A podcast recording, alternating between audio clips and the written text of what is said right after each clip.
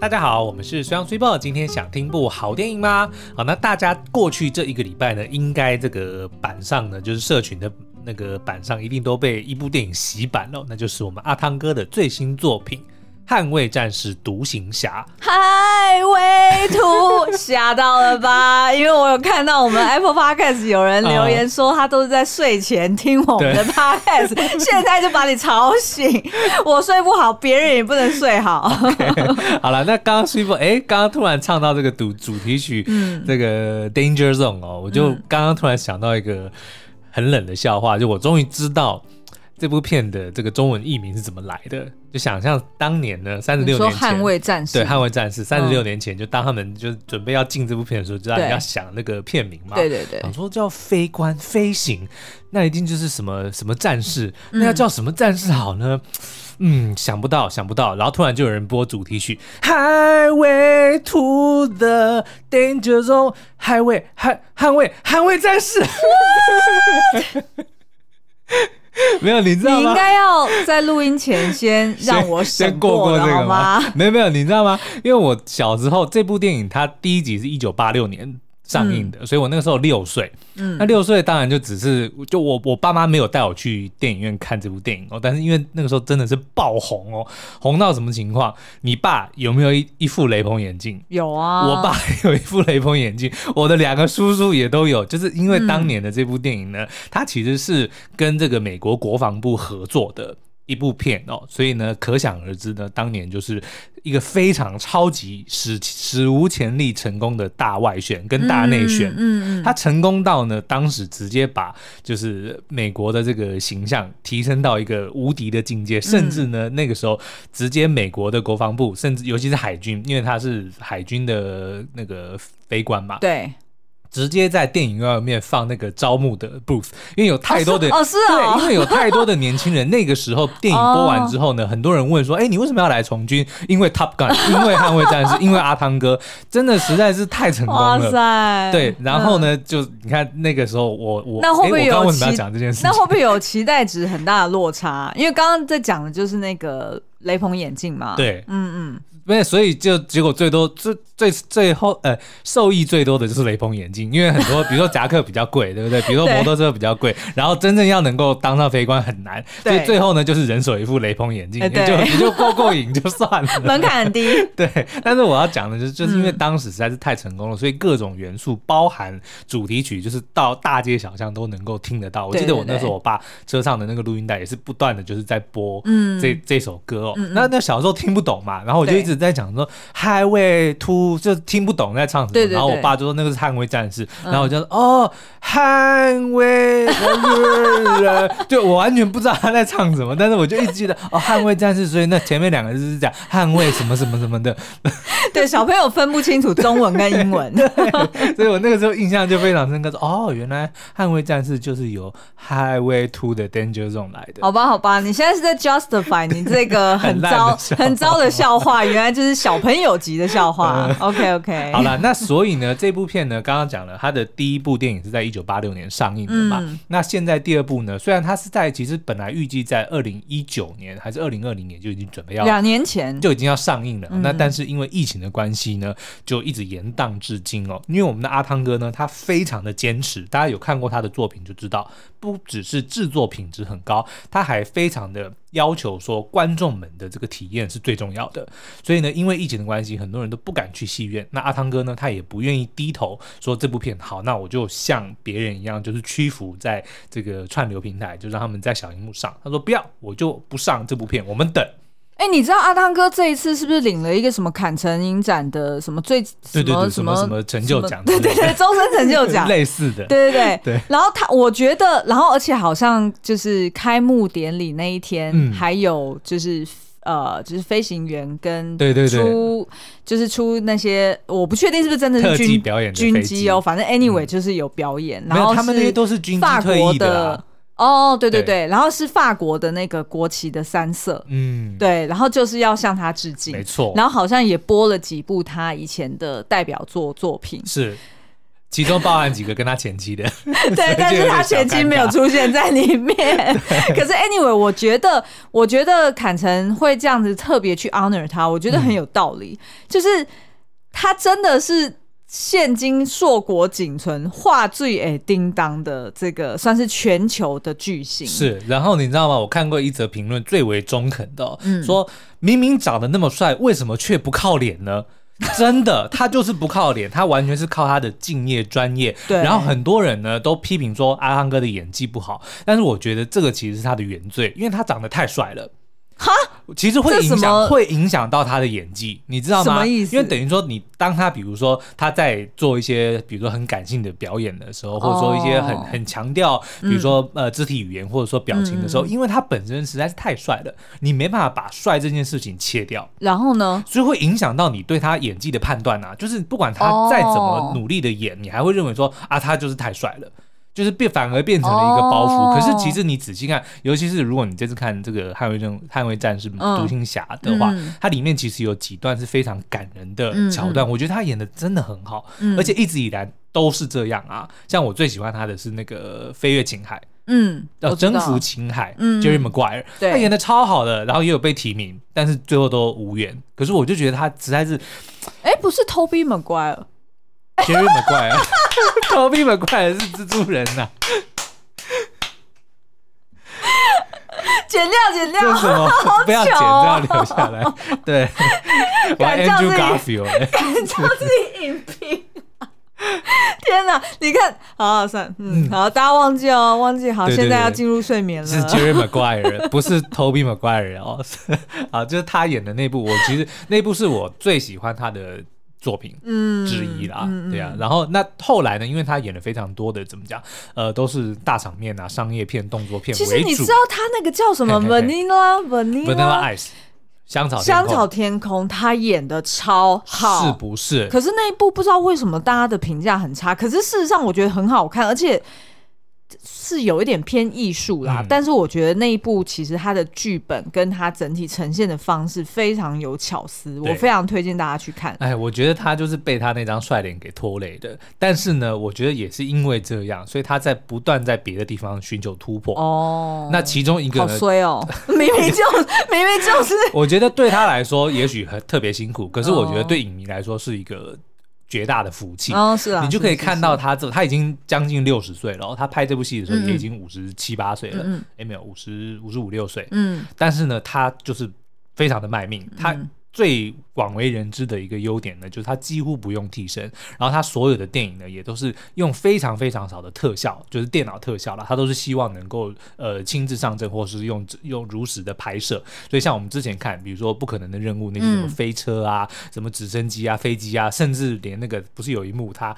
在飞机外面，然后整个飞机起飞，或者起飞，那个都是他亲自上阵的。我觉得这难怪他那么坚持，一定要在院院线里面去播放，因为他觉得说我都已经卖这个老命，然后我觉得是反过来，他是先要。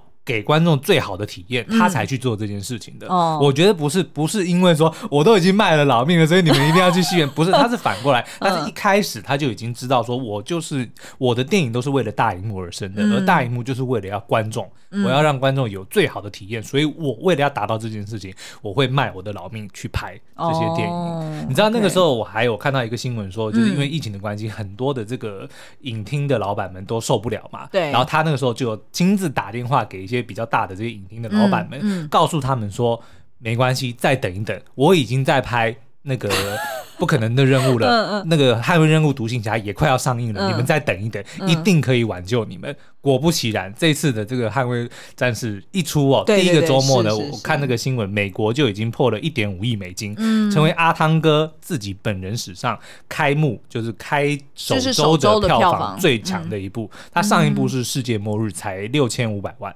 这次直接三倍跳，上一部就是上一部最好的。哦，上一部最好的吓我一跳，我想说哪有那么久远以前，就是开局最好的票房啊，然后果然呢，在台湾也是如期的拿下了这个票房冠军哦，然后我们真的只有一句感想，就是拜托，请去戏院看这部片，而且请问，虽然现在疫情很严重，请问那一那我问你，那一定要 IMAX 吗？我觉得如果 IMAX 当然是最好啦，因为它的那个。拍摄的那个震撼度，就是空战的荧幕越大。你的那个感受就越强，哦、对，了解。但是呢，如也如此，也也因为这样哦，如果你等到它下片，或者说你如果用非法的去看盗版的呢，嗯、你真的会完全没办法体会，你就是浪费你的时间。嗯、那部片真的，它就是要让你去大荧幕去享受，你才能够感受到它那种震撼。嗯、然后你看完之后，你会更佩服阿汤哥。嗯。本来就很佩服，本来然后这次就会更佩服，然后整整个演员都是哦，因为他们这一次呢，虽然不是自己就是亲自的让这个飞机起飞，对，但他们的确都是坐在那个飞机上面，哦，就驾驶舱里面这样拍，所以你所有看到的，比如说他们的。昏倒啊，他们的想吐啊，他们的那边被、哦、被甩的，的感觉，对，甩的七上八下的那些都是真的。你说几乎所有演员都是吗？就是所有你在机舱里面看到的，都是、哦、他们每一个都上都上天空啊。哦，他完全没有用任何的绿幕。他不，他所有的这个演员都必须上天空。啊、哦，对。他这一次 Sony 为了要帮他们能够拍摄，就是用 IMAX 的这个规格来拍，对对对，还特别设计了一款。专门为了他们这个机舱里面可以用的摄影机。我刚以为你要夜配，我想说我们又没有进广告时间，的确是刚好差不多十一分钟。但怎么突然搜搜你就跑出来，我吓我一跳，什么时候要夜配？没有，他他那个夜配我们也买不起，那个没有人能买得起的那一台。哦、啊，反正就是呢，这一部真的是为了大荧幕而生的电影哦。嗯、那虽然现在疫情非常的紧绷哦，那但是如果大家能够做好防疫的这个准备的话，我们还是很推荐能够去戏院看的。因为下一次再看到阿汤哥，他可能就是在火星上了。所以你如果这、呃、这部不看的话，这会是他在地球最后 一部电影。不会了，不会了。他的造谣，因为他们的那个不可能任务最新的预告也已经出来了。哦，对，所以下一部就会是那个。哇塞！好啦，所以我们休息一下呢。今天其实是想要跟大家分享一下，就是《捍卫战士》的一些呃有趣的一些冷知识，冷知识跟回答几个比较大的问题哦。嗯、比如说，我不看第一集 OK 吗？嗯，然后那有哪一些是致敬原作的桥段？嗯，然后女主角为什么换人了？还有这次的敌人是谁？嗯，以及最多人讨论的，甚至牵扯到爱国主义的夹克罗生门。好，我们先休息一下。欢迎回来。好，那我们这次呢，就直接跳入了这个最多人问的这个五大捍卫战士独行侠的问题哦。嗯，第一个就是这一部是续集，那如果我没有看第一集。可以吗？而且我觉得现在大部分的观众应该是第一部都没看过吧？因为三十六就是，呃，我觉得看是应该有不少人看过啦。但是如果说是去戏院看，那真的是不多了。对对，就连我们自己都没有嘛。是啊，一九八六年那个时候我才六岁，嗯嗯，对不对？那但是呢，根据我们自己的这个感受，还有我们在这个 YouTube 影片上面的留言，以及我们一些呃没有看过第一集的朋友告诉我们呢，结论就是没看过前作是没关系的，但如果有看过呢，会更好。是讲等于没讲吗？对，不是啊。可是问题是，当这个问题，比如说最多人会说，那我不看第一集，OK？那你希望我提什么答案？就是当然 OK 啊。你会怎样？你不看第一集，你进去你也不会死掉，对不对？不，所以当然 OK 啊。意思是说，就是会不会有一点觉得难以消化？譬如说，人可能会认不出来谁是谁。对。然后可能会有一些前因后果，有一些恩怨情仇，嗯、不知道会不会难以进入状况。哦，好了，那我先跟你讲呢，嗯、这一次呢，他的他的故事其实非常的简单。好，你说一下，你要我讲前作还是这一作？反正呢，他就是这前作，前作先讲整个世界观好。好，OK，阿汤哥呢，他就是演这个海军里面的这个飞行部队，对，就海军里面也也有空军的概念嘛。嗯这样讲很怪怪的，反正就是海军也有飞机啦，也有战斗机啦，就他们在航空母舰上面起起降的那个。对对对。好，那所以呢，阿汤哥就是隶属于海军的一个飞官哦。那他呢，就是很有天分，自命不凡。可是呢，又是因为个性非常的不羁，嗯，然后又是个浪子哦，所以常常就是非常的臭屁，然后也是就是以不遵守规则为荣，就不是 team player。对，你光是看他的这个代号叫做独行侠 Maverick 就知道了，他就是不喜。喜欢听命令，然后就是喜欢凡事都是我行我素的一个自作主张的人。那但是也因为他的这个才能跟天赋呢，让他即使闯了很多的祸呢，却还是能够发挥主角光环哦。对，就是在被不光荣除役的前夕呢，被招募到了一个叫做 Top Gun。捍卫小组的一个精英学校，就是说 the best of the best of the best 的意思呢，就是在那个海军里面专门训练顶级飞官的人啊，就叫做捍卫小组 Top Gun，所以他就入选了。对，那在但这里面呢，当然就是有非常多的，我觉得这个名字真的蛮中二的哈。怎么 Top Gun？Top Gun，对不对？好大的一支枪，没有了。好大一把枪，好大的一把枪，顶尖的枪。哎，但是的确，这个 Top Gun 是在现实生活中是存在的，真的有这个学校叫 Top Gun 的这个学校。好，那他在这里面当然就是呃，因为太臭太过臭屁嘛，所以就立了不少的敌人。那其中之一呢，就包含了这一次在续集里面也有出现，就是由 Val Kilmer 方基莫所饰演的，他的代号叫做 Iceman 冰人的这个角色。那当时呢，这两个人就像我们要要用诸葛亮跟周瑜的比喻，反正。就是两个很厉害的人，但是彼此互看不顺眼的、嗯、的这个争争斗哦。那当然，在这个训练的过程中呢，阿汤哥当然力求表现，所以就有某一次呢，就导致了他的这个怎么讲？他的坐他后面那位，他的伙伴搭档，那个、嗯、那个待会我们会解释，他其实是叫做雷达拦截官，就他不是操作飞机的人，他是负责控制其他，比如说雷达呀，或者是一些辅助功能的、嗯、的一个。也算是非非官啦，就是坐他背后他的好伙伴，嗯、叫做呆头鹅、嗯、Goose，就因为他那个阿汤哥算是飞机出出了一点状况，飞机的状况，但是导致呢这个 Goose 在逃生的时候撞到头，所以就伤重而死。哦、那阿汤哥虽然最后的判决是说他没有错，是飞机本身出了问题哦，所以阿汤哥没有任何的责任。对但是因为毕竟是他驾驶的，然后他也知道还是多多少少跟他的这个。呃，不受控，就是短租短意，有一点点，他他自己觉得他没有办法完全完全呃甩掉这个责任啊，所以他就一直自责在心里哦。那这个故事呢，也留下了一个儿子，嗯、一个小儿子哦。那后来就成为第二集里面的男主角。嗯，那所以第一集当然最后也是有一些战争发生啊，然后他跟这个兵人就因为呃互相救援的关系，就冰释前嫌，然后就成为了好朋友。那这一集也就这样子结束了哦。那可是，在这个第二集开始的时候呢，就是阿汤哥，他虽然是战功标炳，对。他也是唯一，至少在这个故事设定里面是现役里面唯一有击击落好像三架敌军的飞机的这个飞官。飞官哦，就是战功最强的飞官。可是这三十多年来呢，他的军阶却一直只有停留在上校，嗯，就上不去。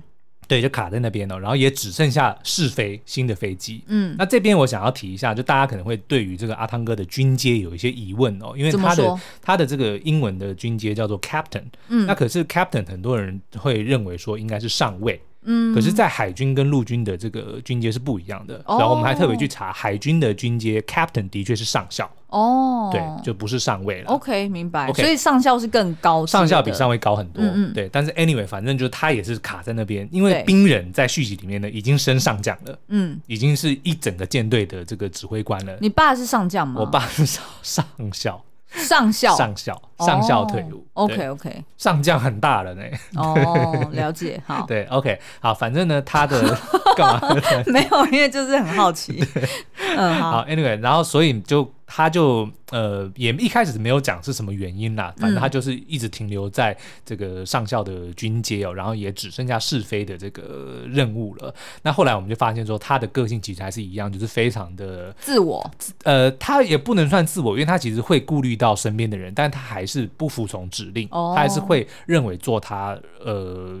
想做该做的事情，他就会直接做到底这样子，所以当然也在试飞的时候呢，就闯了一些祸，导致他又差一点点被不光荣除役。哦，但就在这个时候呢，哎，救命的这个令牌又来了，刀下留人，就是兵人出手了，嗯、就是要把他调去调回这个 Top Gun 的这个学校，但是这一次呢是要他去当教官，还蛮合理的啊。对，嗯、因为他们要训练一群这个、呃、就是新血嘛，对，新的这个飞官们呢要去执行一个类似进。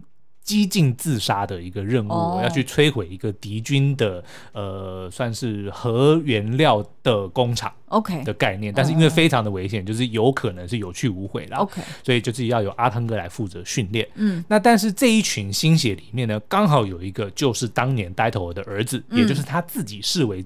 挤出的一个男人哦，嗯、叫做 Rooster，嗯，那 Rooster 刚好因为他爸是呆头鹅，也是也是鸟类嘛，那 Rooster 是公鸡的意思，所以也算某个方面是延续了他老爸的精神。哦、那另外呢，这个 Miles Teller 就是饰演 Goose 的这个男主角，跟他老爸长超像。就是跟 Dato 原本的那个 Dato 长得很像，嗯、所以就是演他的儿子是非常。就晋级的鼓手那个男主角。对，晋级的鼓手男主角，嗯、然后他的造型就刻意的去致敬当年的 Dato，、嗯、就不管是他的发型还是他的胡子，就连长相都非常的像。对、嗯，所以一看就知道哦，他真的就是 Goose 的儿子这样。嗯、那但是呢，后来也就是演变出来说，哦，这个 Rooster 虽然说这个。独行侠算是有点像是他爸爸的这个，算是他叔叔，但是最好的叔叔，对，就是一个 father figure，对，父亲形象的人哦。可是不知道为什么他们两个人之间却有一股很强的怨恨跟 tension 嗯存在。嗯、后来才发现说，因为这个独行侠他不愿意他的这个侄儿，就他视为己出的这个这个孩子哦，就是卖。走向跟他爸爸同样的路，他当年也答应过 Goose 的妈妈说不要让他跟他爸爸一样。OK，对，所以他就刻意的阻挠了这个 Rooster 的从军之路，所以导致这个 Rooster 非常的憎恨这个人。哎、欸，我觉得这很聪明，我觉得他的故事架构非常非常的简单，然后跟很符合期待。嗯，因为其实大家要看续集的话，基本上就是要。呃，第一个当然一定是出自于怀怀情怀，然后会想要看到一些致敬。然后第二个是阿汤哥本身的个人魅力实在是太强了，所以基本上他演的不管是怎样的一个呃情节或者是个人的角色，基本上都会让他变得很立体，然后很有情感。嗯、然后第三个就是重点就是那些飞来飞去的精彩画面、哦，我觉得那个、那个那个空战场面真的这一。我都已经无言了，因为、啊、因为其实我打很多电动，就是我也玩过非常多很震撼、很刺激的这个电玩场景，嗯、但是我必须告诉你，这部电影。比电玩还要刺激，还要、嗯、还要震撼，那个感觉真的真的就如同身历其境一样哦。嗯、然后还比电玩更更刺激。对，所以等于是在这些前提之下，他的故事真的不能太复杂，嗯、对不对？他的确没有很复杂了，嗯、所以大家只要了解，就是说哦，他其实还是为了他当年伙伴的死耿耿于怀哦。嗯、那那也出自于保护他的伙伴的儿子呢，就是。阻挠了他的这个从军之路，导致两人之间呢就有一些这个恩怨存在哦。对，那所以这部电影就是在讲他们是如何化解，但是最终呢还是要回归这个阿汤哥这个男主角他自己是如何面对自己的心魔啦。嗯，因为等于是他呃就是年年纪有了嘛，然后所以他会去回顾说，那他以往的一些 doings 嗯是不是有一些问题，然后他要怎么样自我反省？对，然后再嗯，因为这跟很多的这种。老英雄的电影很不一样，对因为以前那些老英雄，比如说都被瞧不起，是对不对？然后为了要证明自己啊，我宝刀未老，我还可以，嗯、对不对？对。然后最后就是为国牺牲，嗯、然后在死之前就是交棒给下一代，说：“嗯、哦，以后就靠你们了。”你说像罗根这样子吗？对，然后就就死在这个下一代的怀里。这、嗯、他他并不是这样，嗯、他的主他主要还是环绕在男主角自己，他要如何去化解他当年自己种下的这些因，嗯，就如何去化解它。所以最后其实最大的敌人还是他自己本身。OK，所以结论就是。就算你没有看过第一集都没有关系，嗯、你还是很可以很容易的融入第二集的剧情，因为其实它剧情本身是简单的，然后再来就是因为亮点就是阿汤哥跟这些空战嘛，嗯、所以基本上就大家不用太担心。是的，嗯、那但是呢，如果你看过这个第一集呢，甚至如果你是当年第一批的影迷的话，哇塞，那是满满的回忆杀，从、嗯、一开始的这个主主题曲。Danger Zone，我们就不要再唱一次了。嗯、对，不用 了。然后阿汤哥当年我迷风靡这个全球的那套装扮，嗯嗯，眼镜、夹克跟那台摩托车都有出现。当然，摩托车有做一些 upgrade，就是新版的啦。但但是呢，完全的那一整套造型又再次的出现。而且我真的觉得只有阿汤哥可以 pull it off。他是你看，他当年二十，当年二十四岁，对，然后现在是五十八岁，他穿一模一样的衣服，只有谁可以做到？你知道吗？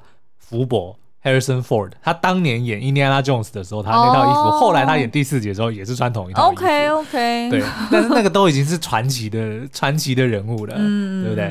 好，好，那回忆杀除了刚刚讲的这个造型之外呢，当然在剧情上面也会有一些致敬的桥段哦。嗯、比如说呢，在这个酒吧里面呢，一开始就在上一集里面，他就去搭讪了一个辣妹。奥斯米克一下，因为我觉得你现在聊到就是有一点。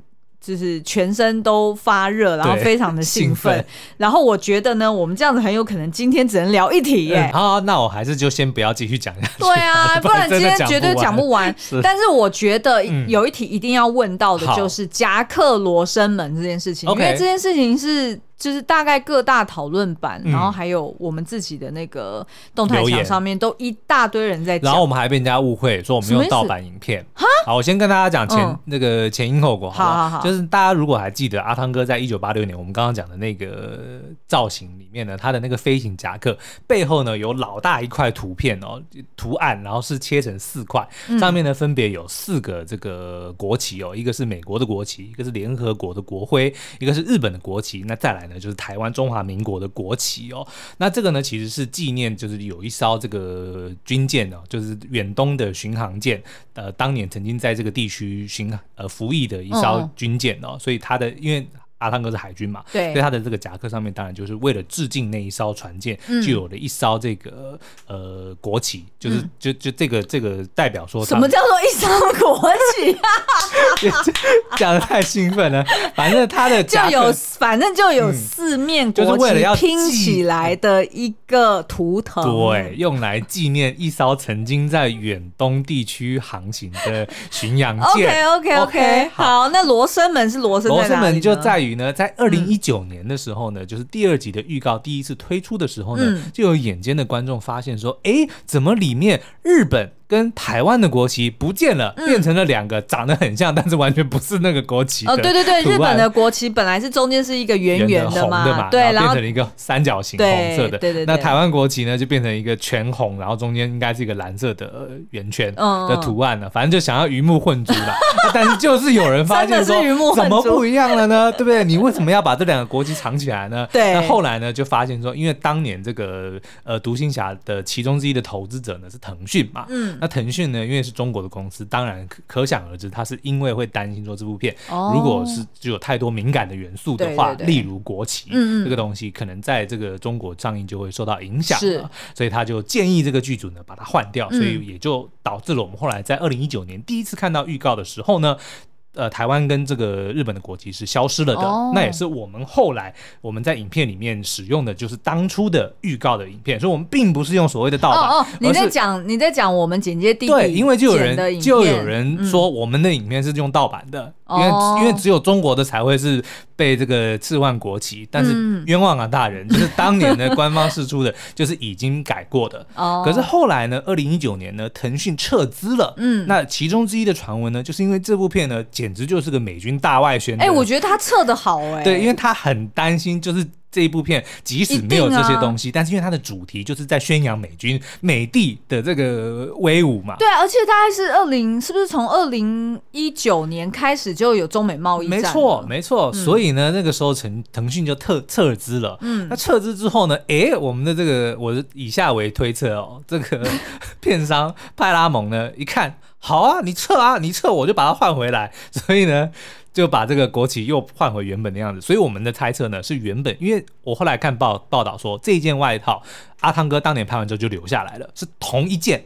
一模一样的同一件。你在讲预告的外套，还是是在讲一九八六年演完之后的那件外套？对，阿汤哥就把它留了下来当纪念品。哦，所以后来这次要拍的时候，他就把它拿出来。哇塞，是同一件外套，也就是说他没有阿汤哥本人不会去把那一块刺绣撕下来，然后去换。所以这个都是那我们猜测是后置换上去的。哦，你在你是说在预告里面看到不一样的，那应该是后置的，因为阿汤哥应该从头到尾他在拍摄的时候那件外套是。穿的都是同一件旧外套，没错。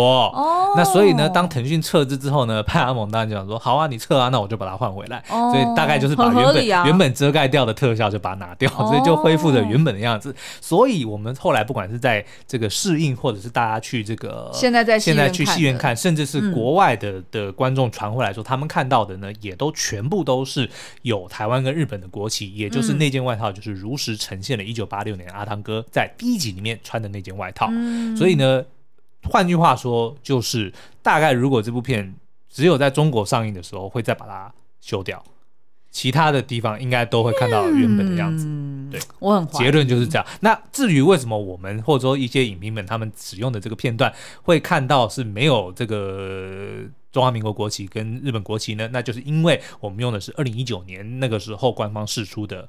是他们直接把它换，反正就是我们那时候用的是，对了，就预告就对了啦。啊，当然啦，我们就主要就是以预告去剪。是的，所以不要再骂我们用盗版了，我们没有，我们用的都是官方给的。金牛座。不要冤枉我！糟糕了，嗯、半小时，结果你才给我回答两题。我们再再聊一题好了。嗯、对，我们聊刚刚致敬，致敬吗？不要致敬桥段，YouTube 有了。好，我们来聊敌人好了。嗯，这个东西还蛮妙的。好，那这部片呢，第二集刚刚讲的那个类似自杀的任务呢，嗯、就是他说呢，有一个叫做 Rogue Nation，就他们的一个用语哦，嗯、叫做流氓国家。嗯、那基本上呢，就是美国的敌人啦。嗯，然后呢，就是正在计划要启用一个这个核。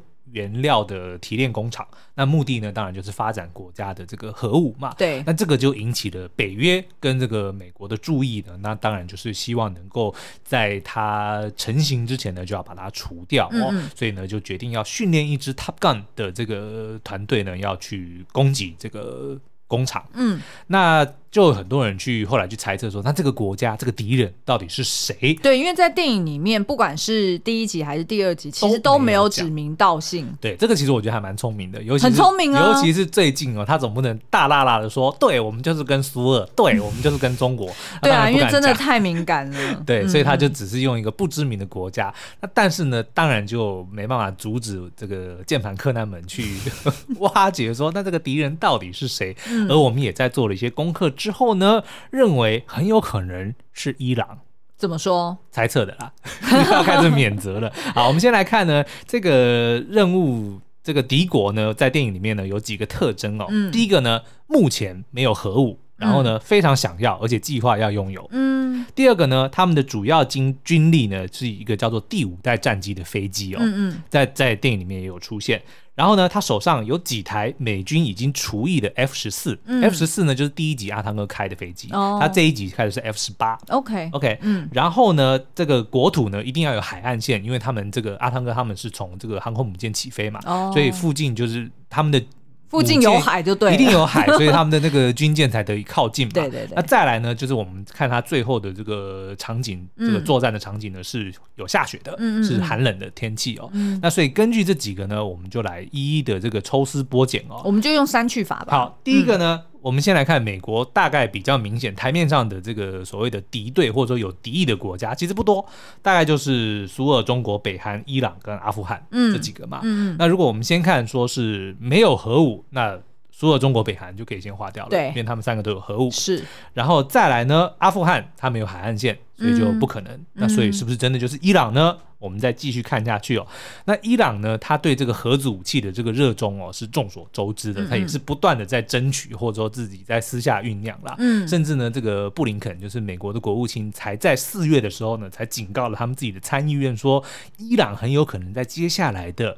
哦，数周甚至是呃几个月，甚至是数周之内就已经能够完全掌握核武的技术了哦。嗯、所以呢，这个也很符合他们在电影里面所叙述的说，呃，这个国家正在积极的开发核武哦。哎、欸，可是不对哦，嗯、因为这个他布林肯他在警告的时候是在今年的四月嘛。对。可是电影其实是在两年前就拍了，二零一九年就拍了。对对对对，那你怎么？然后而且而且剧本是更早之前的。对对对，我的意思是说，现在布林肯是说很快他就已经要。有了，但是那个时候他们在说，哦、他那个工厂说之前可能就在筹备。电影里面讲说，这个工厂在三个礼拜之内会上线，但是工厂上线之后，提炼原料跟实际开发成军武还有好长一段时间嘛，哦、对不对？反正 anyway 呢，就是在讲说，其实伊朗。的对于这个核武的这个渴望跟他的这个动作呢，嗯、其实是很符合电影里面的所谓的这个敌国的计划哦。嗯，好，那再来呢，如果我们是看地理位置的话呢，伊朗呢，它是在西南亚哦，所以它的这个南边的海岸线就是有波斯湾跟阿曼湾，嗯，就是非常符合说哦。那个美军航母的这个需求，嗯嗯、然后呢，虽然大家好像觉得说，哦，伊朗很热，甚至有很多的这个沙漠的地形哦，对，可是呢，每年的十一月到二月还是会下雪，而且其实冷起来的时候还是非常的冷哦，嗯嗯嗯、因为它毕竟还是在北半球嘛。嗯，那再来呢，就是我们来看这个军武哦，嗯、我们在电影里面看到的敌军的第五代战机呢，已经被很多的这个军事迷破解了，就是苏二所研发的苏凯五七战斗机。嗯、那这个战斗机呢，我们虽然后来找了很多的这个研究哦，就是说虽然没有明确的证明说伊朗已经买到了这个飞机，但是其实有很多的这个消息转出来说，他们很有兴趣，甚至已经提出提出多次购买计划，就是要买这个呃苏凯五七的这个飞机哦。那另外呢，最后的一个关键证据呢，就是在电影里面呢，阿汤哥有跑到人家的这个。我这样会不会爆雷？什么？就是要爆雷？哦，要爆雷，那就不要讲 那就不用讲。好，反正呢，就是、反正以上蛮多证据都指向伊朗就对，对。然后最后一个呢，就是 F 十四，就是他们说敌国有几台这个 F 十四哦，但是全世界呢，唯一拥有过 F 十四，并且。